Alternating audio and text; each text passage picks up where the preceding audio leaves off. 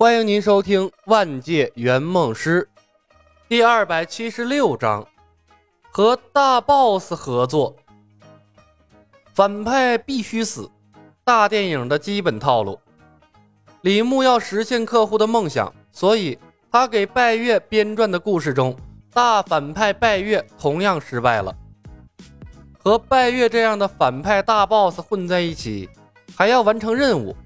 首先必须打消他灭世的念头，这算是一个警钟，也算是一个铺垫。李牧还能怎么办？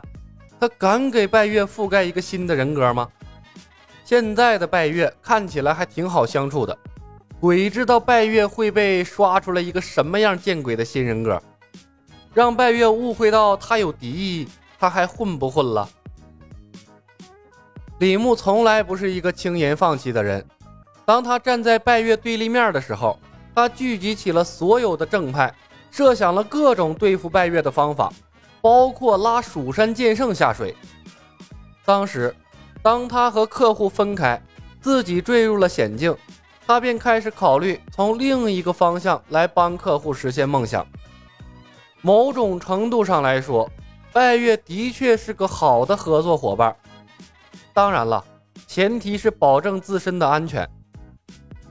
拜月见证过时空穿梭，在李牧的故事里，另一个世界的拜月和他有相同的理念，两个人的命运是那么的相似，都想着改变世界。但是，当听到另一个拜月的下场，拜月迷茫了，那是一种兔死狐悲的感觉。即便在这个世界，他的法力已经近乎天下无敌。连女娲后人都进入了他的棋盘，他仍然对未来有了深深的担忧。另一个世界的拜月同样天下无敌了，结果同样失败了，败于该死的逆转时空。而这个世界的女娲同样拥有让人回到过去的神力，虽然在他的意识里，过去促进了未来的发生，但现在。他仿佛看到了另外的结局，他没那么确定了。李小白的身份，拜月信了一大半，一整套环环相扣的知识体系，靠一个人是编撰不出来的。信息的不对称，让他甚至找不到漏洞。利用另一个世界知识来冲击这个世界，李小白兄弟二人配得上乱世双星的称号。科技世界的知识太强大、太迷人了，足以对现有的文明造成巨大的冲击。世界混乱简直是必然的。一时间，拜月的思绪纷乱复杂。他问道：“小白兄弟，平行世界真的存在？”李牧道：“在我们的世界，平行宇宙只是一个推论。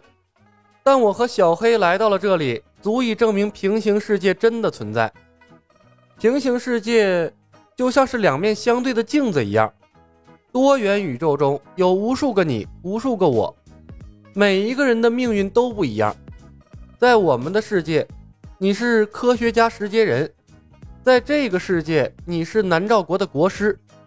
或许在另外的平行世界，说不定你会是某个国家的王子。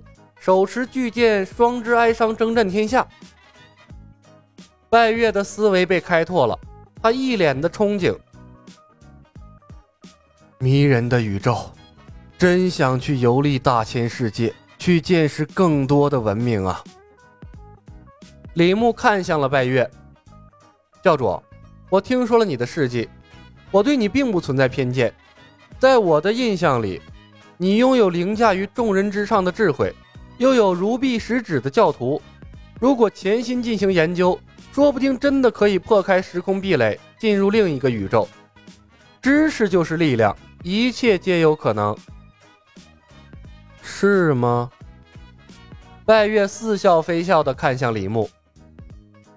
当然啊，我和大唐的状元刘进元深入的交谈过，他对新知识的接受度非常高。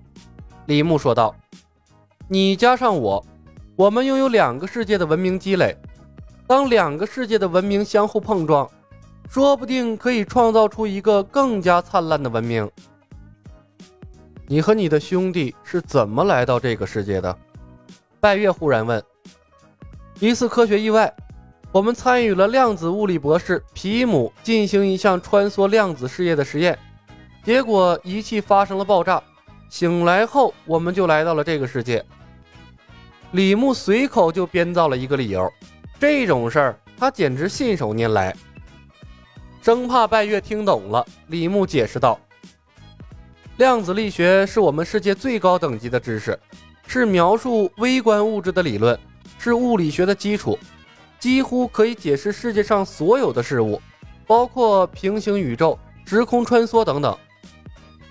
果不其然，听完李牧的解释，拜月更懵波了。他完全听不懂李牧在说什么。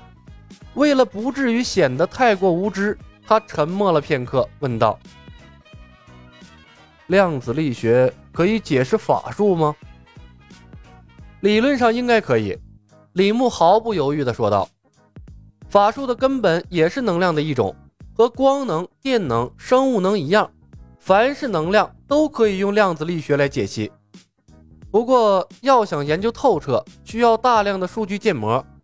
我来到这个世界很短，又不是专业的量子物理学家，恐怕力有未逮。”拜月觉得自己像是井底之蛙，非常的无知，有种聊不下去了的感觉。从来呀，那都是他高高在上，像一个神一样俯视众生。但这一次，他感觉自己被无情的碾压了。如果有兴趣，教主可以亲自研究啊。李牧循循善诱，教主，如果可以从根本上解析法术、巫术。或许就可以洞悉时空的奥秘，穿梭时空不是梦想。我可以吗？拜月问。我带来了另一个世界的知识。李牧拿出了手机。原本我打算和赵灵儿合作，利用女娲神族的力量打造出时空穿梭机器，把我们送回原来的世界。可计划刚刚展开，就被教主带来了。哼，和赵灵儿合作。拜月痴的笑了一声。她虽然是女娲后人，但不过是个无知的小丫头罢了。我相信人都会成长的。李牧不以为意的笑笑。在我们的世界，就是赵灵儿发明了时空机器，拯救了人类的命运。而他发明时间机器的年纪也不过才二十多岁。要想骗过敌人，先要骗过自己。李牧无时无刻的不再向拜月教主强调另一个世界的真实性，加深拜月的印象，完善他的故事。你接近赵灵儿的目的在于此？拜月问。是的，李牧道。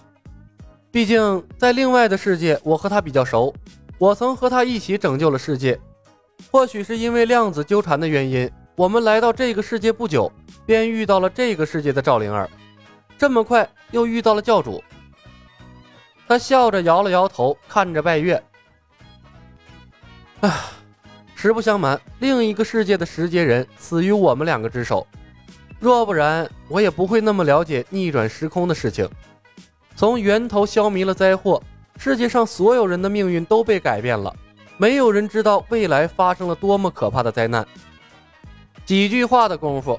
他又给自己补了一个漏洞，防止万一苗壮出现后发生穿帮。量子纠缠，这都什么玩意儿啊？拜月教主看着李牧：“你杀了另一个世界的我，不怕我杀了你吗？”教主，你和另一个世界的十阶人是两个单独的个体，报仇之说未免太可笑了。”李牧笑道。而且我在这个世界只是一个过客，不管是你还是赵灵儿，谁能送我们回去，我就愿意跟谁合作。如果可能，我更想分散投资，不把鸡蛋放在一个篮子里面。分散投资，又一个新名词儿。想想自己未来的大计划，再想想李牧描述的量子力学的威力，拜月深以为然的点了点头，笑道。哈哈，说的没错，小白兄弟，我们应该合作。你很快就会发现，我的知识和能力远远高于你寄予希望的女娲后人。说话的功夫，手机完成了开机，精致的手机吸引了拜月的目光。手机，我们那里的通讯工具，可以相隔千里让两个人实现面对面的交流。李牧扬了下手机，介绍道：“也可以存储资料、留存影像，实用性非常高。